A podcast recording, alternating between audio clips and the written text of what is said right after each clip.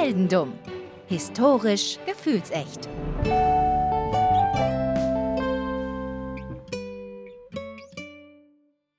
Hallo Daniel. Hallo Philipp. Heute sind wir wieder zusammengekommen, um uns eine tolle Geschichte anzuhören von einem legendären Helden. Ja, ich hoffe doch. Ja, es ist ein legendärer Held und zwar bist du dieser legendäre Held. Es ist der legendäre Held James Miller. James Miller klingt.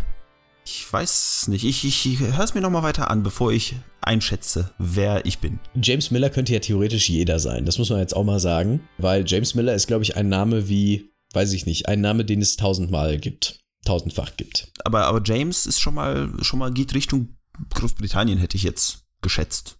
Ja, Maryland. Maryland. Okay. Du kommst aus Maryland, 1963 in Maryland geboren, fünf Geschwister, also eine große Familie mit sechs Kindern an der US-kanadischen Grenze. Wohnt ihr eine lange Zeit, also ganz im Norden der USA, zieht dann ein paar Jahre später, also du gehst in die Schule da und ähm, hast dort auch deine Freunde, aber ihr zieht dann irgendwann nach Alaska. Oh je. Die Motivationen dahinter sind leider nicht überliefert, aber fragwürdig dennoch. Ihr zieht nach Alaska, du gehst dann in Alaska auf die Schule, deine fünf Geschwister auch. Und du weißt noch nicht so ganz, was du machen sollst, aber am Ende entscheidest du dich, du möchtest gerne Programmierer werden. Das äh, ist sehr äh, realitätsnah, sage ich jetzt einfach mal. Von in Alaska hast du eh nichts Besseres zu tun wahrscheinlich. Das kann sehr gut sein. Es sind ja die, die wilden 70er. Du bist ja, wie gesagt, 63er Jahrgang. Du bist Computerprogrammierer in Alaska. Das ist, äh, ist das ein Leben? Das kann man als ein Leben ansehen, ja. Also, ich meine, Alaska verbinde ich ja normalerweise mit viel kalt und draußen. Und als Programmierer hast du es drinnen und warm. Höchstwahrscheinlich. Ja. Deswegen finde ich es ganz okay. Also ich, ich könnte mich damit anfreunden. James Miller kann sich damit nicht so richtig anfreunden. Du hast nicht so richtig Bock darauf, den ganzen Tag nur drinnen zu sitzen. Dein großer Traum war schon immer das Fliegen. Oh. Du interessierst dich für, fürs Fliegen, für Flugzeuge, für Fallschirmspringen, für Skydiven, für all das interessierst du dich schon seit du Kind bist.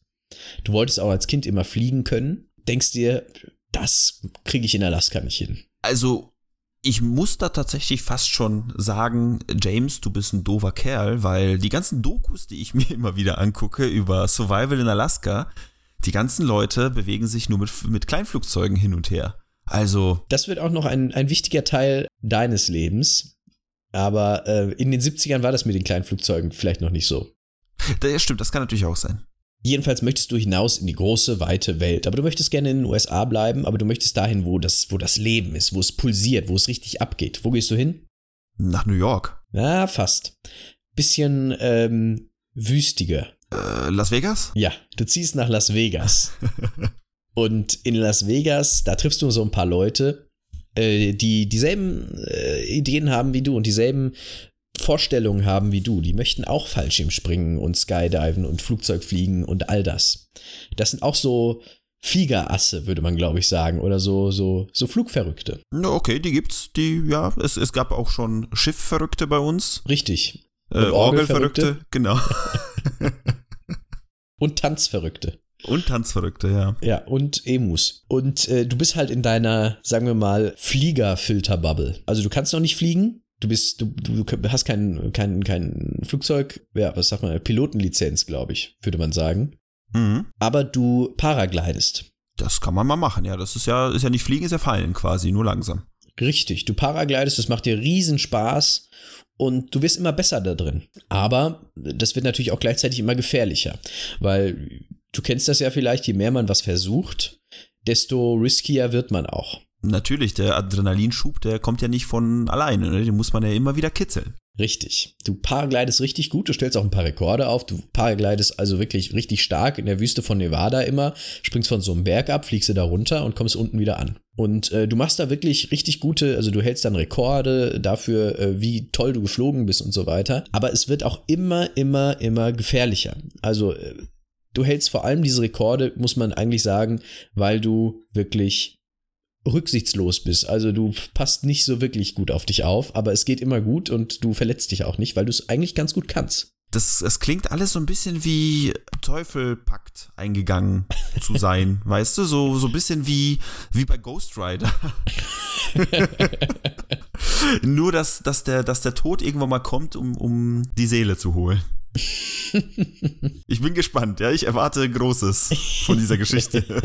Einen großen Fallschirm braucht man auf jeden Fall auch zum Paragliden. Aber du denkst dir irgendwann, Paragliden, das ist so, wie es ist, denn du, dass du von oben irgendwo runterspringst und dann irgendwann langsam zu Boden sinkst, das ist doch ziemlich langweilig. Und in der Nähe ist aber ein Flughafen.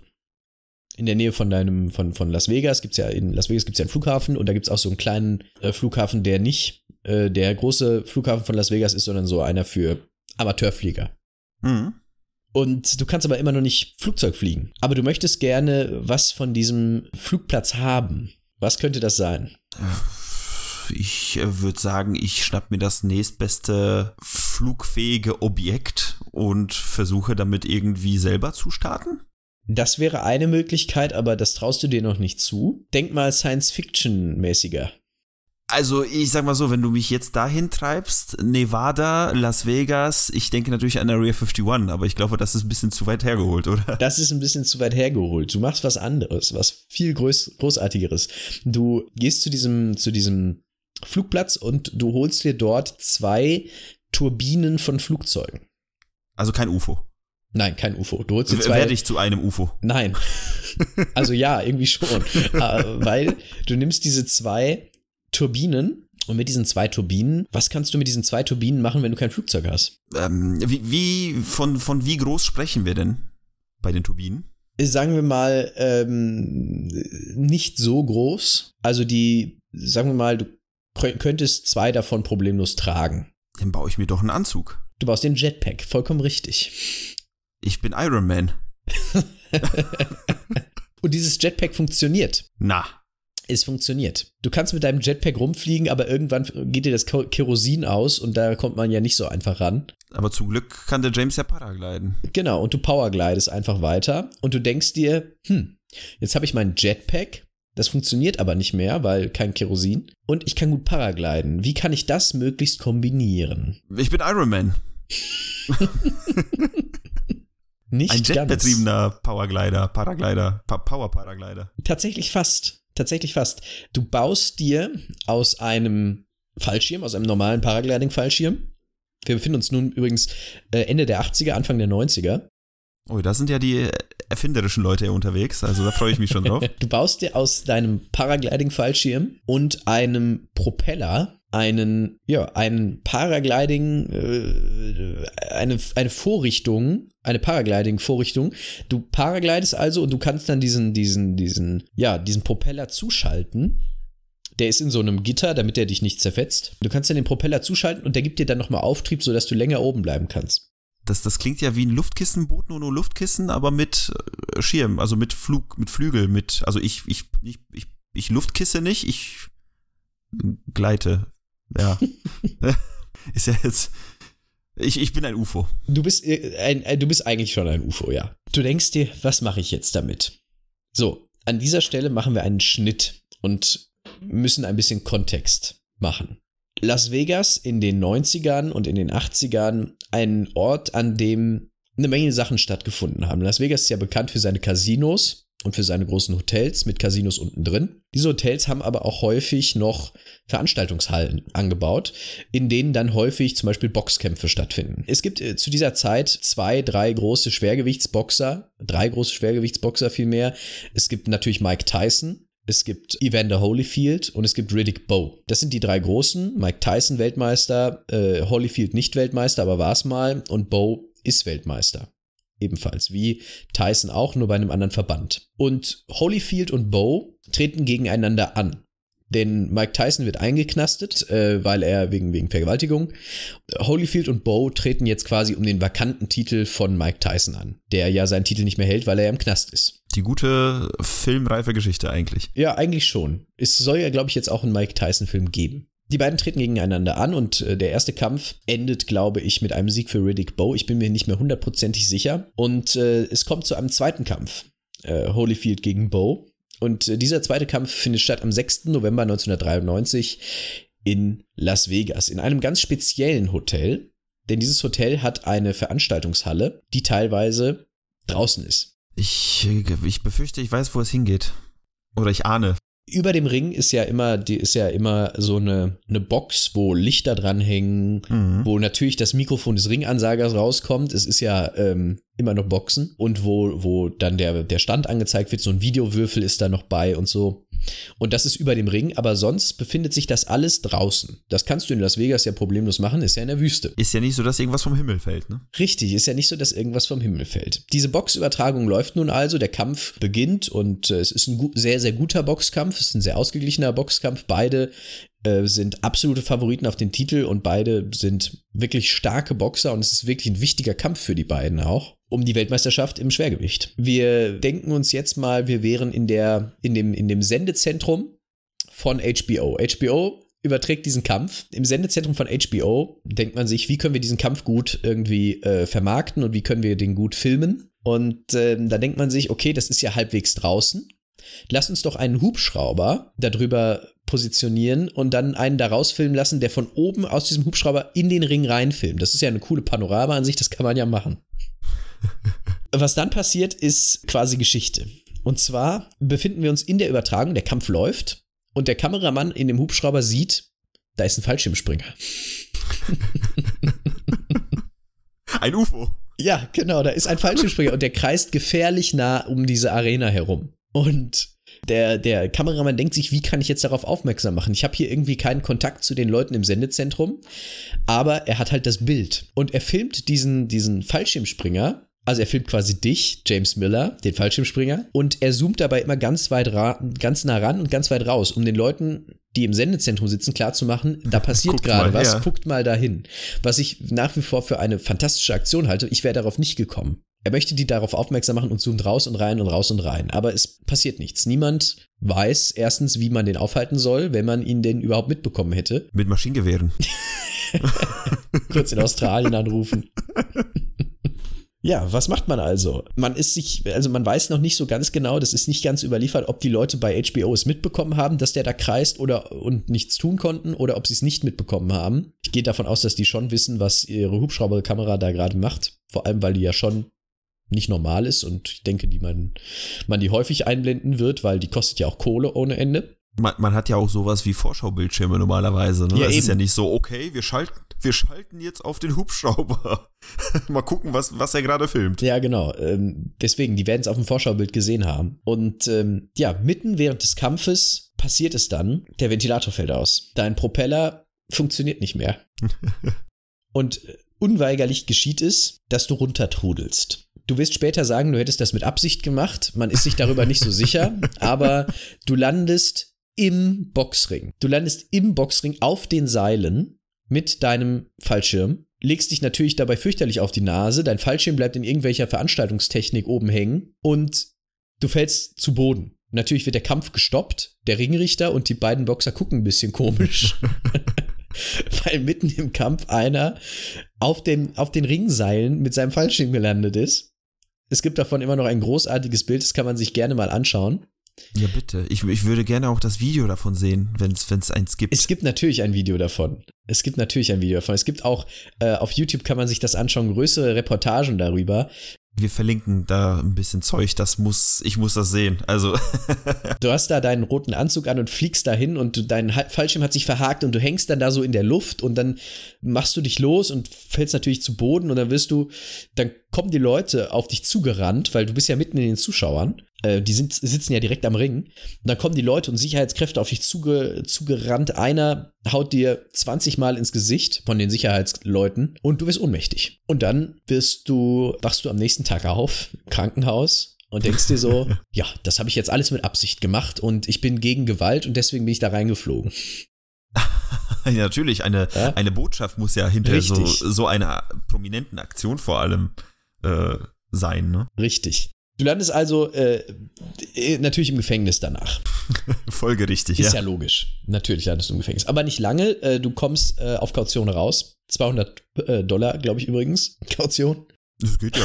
Ja, das geht sogar Also- wirklich. Also für, für, für den Unsinn, also das 200 Dollar ist totally worth it, ne? Vor allem, wenn dich da einer verklagt hätte, das hätte dein Leben ruiniert. Aber dazu kommen wir noch. Denn, sagen wir mal, du bist auf den Geschmack gekommen. Du hast so viel Prominenz jetzt auf der Welt. Man nennt dich den Fan-Man wegen deines Propellers. Ja. Und du hast jetzt so viel Prominenz auf der Welt, du denkst dir, das mache ich nochmal, aber woanders. Oh Gott. Und wo geht's hin für dich? Äh, vielleicht jetzt kein Boxkampf, ich bin ja gegen Gewalt. Ähm, irgendwo eine Politikveranstaltung stören oder so? Nee, Sport ist schon dein Gebiet. Ach so. Oh, weiß ich, vielleicht, ich weiß nicht, irgendwo, wo geschossen wird? Äh, Das zum Glück nicht.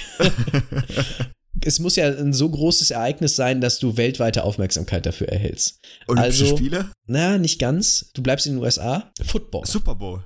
Ja, fast Super Bowl. Nicht ganz Super Bowl, es ist ein normales Footballspiel. Du, du gehst nämlich nach Denver und fliegst da mit deinem Fallschirm übers Stadion.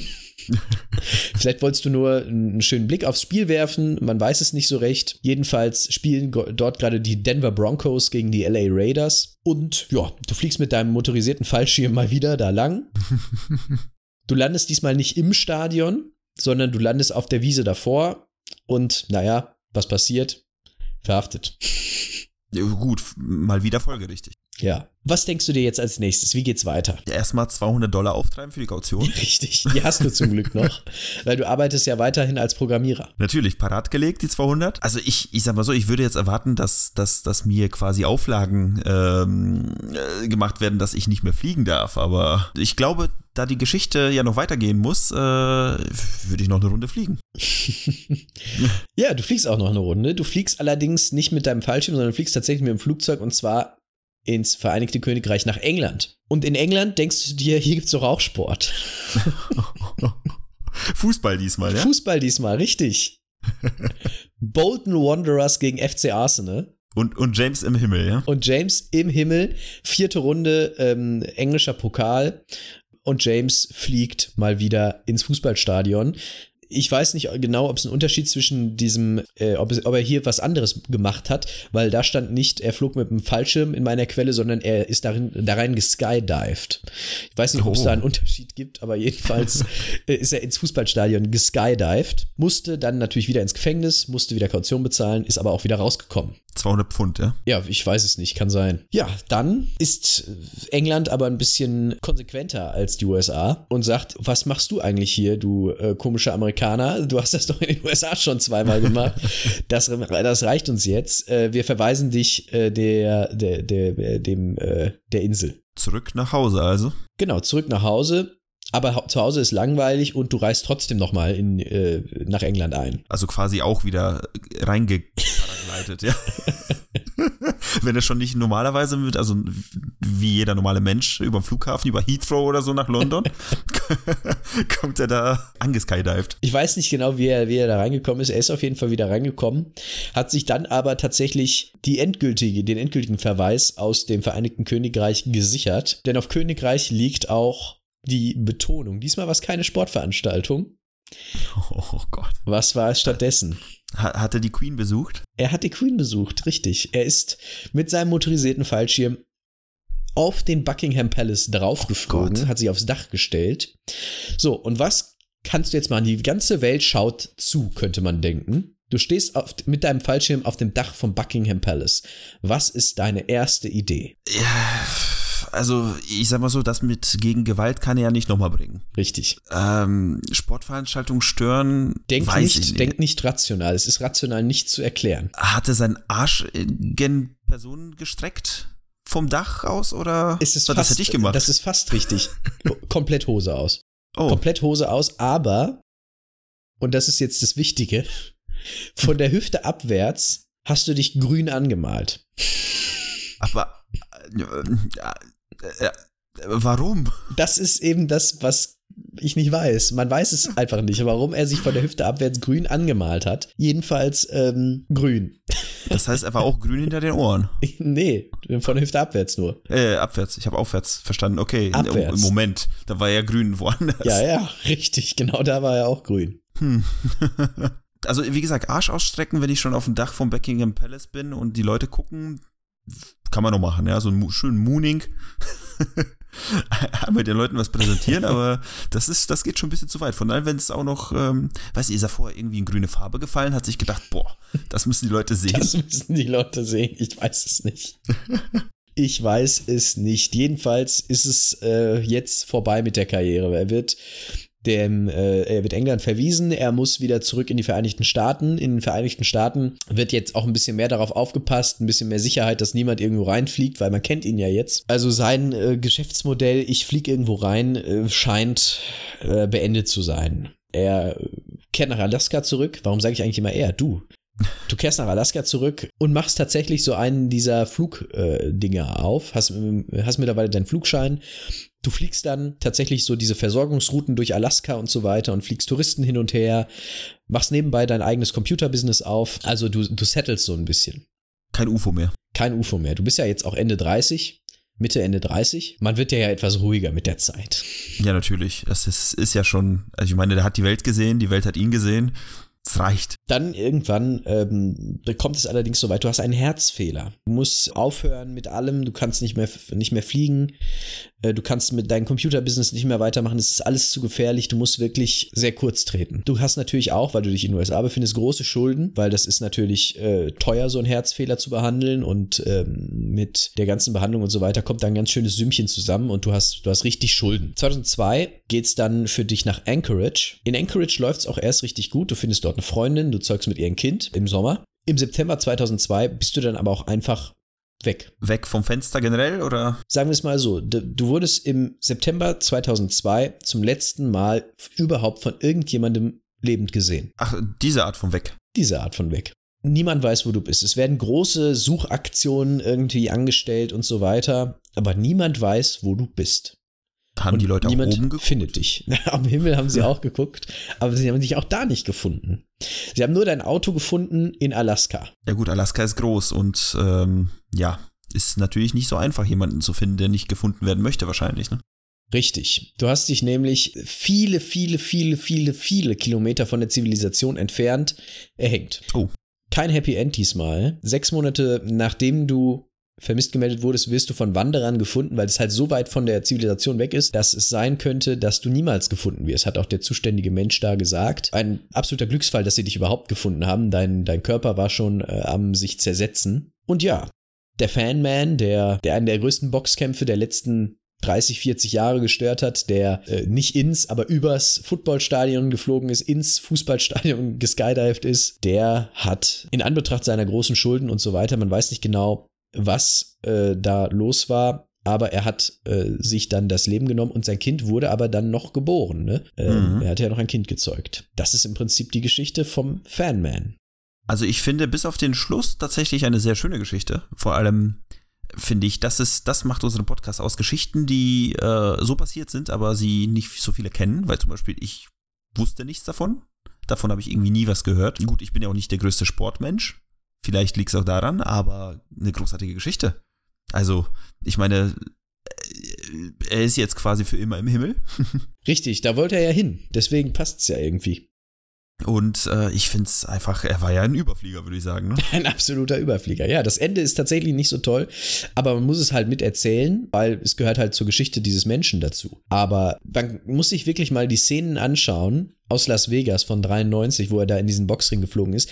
Es ist, es ist der Wahnsinn. Es gibt auch noch die Live-Spuren, also es ist eine Live-Aufzeichnung äh, von dem Kampf ähm, von HBO Showtime, wo dann tatsächlich auch die Kommentatoren noch zu hören sind, die auch denken, was ist denn hier los? Und vollkommen, vollkommen außer Rand und Band sind. Der Kampf geht danach übrigens noch weiter, er wird also nicht abgebrochen. Und äh, also es ist wirklich ein Hammer.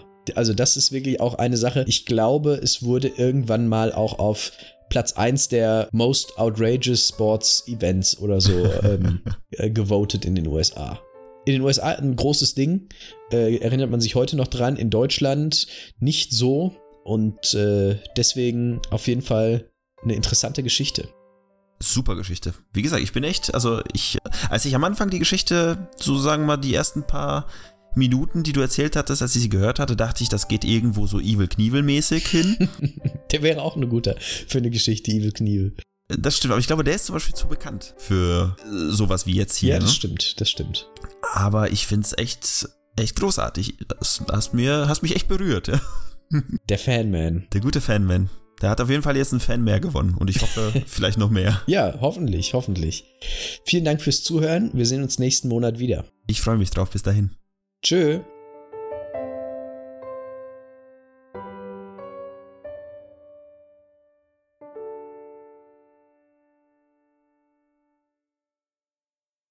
Das war Heldendum, eine Produktion von Philipp Kalweit und Daniel Sibisiuk mit Musik von Enrico Waschenko. Außerdem ist unser Podcast ein Teil des Historytelling-Netzwerks. Falls du Heldendum unterstützen möchtest, findest du in der Episodenbeschreibung einen Link zu Steady. Dort kannst du uns mit einem schmalen Taler helfen, unsere laufenden Kosten zu tragen. Außerdem ermöglicht uns das, unseren Podcast qualitativer und unterhaltsamer zu machen. Und wenn du keine Möglichkeit hast, uns finanziell zu unterstützen, hilft uns auch jeder Kommentar, Bewertung und jedes Weiterempfehlen. Mehr Informationen zu unserem Projekt findest du wie immer auf unseren sozialen Kanälen und auf heldendum.de.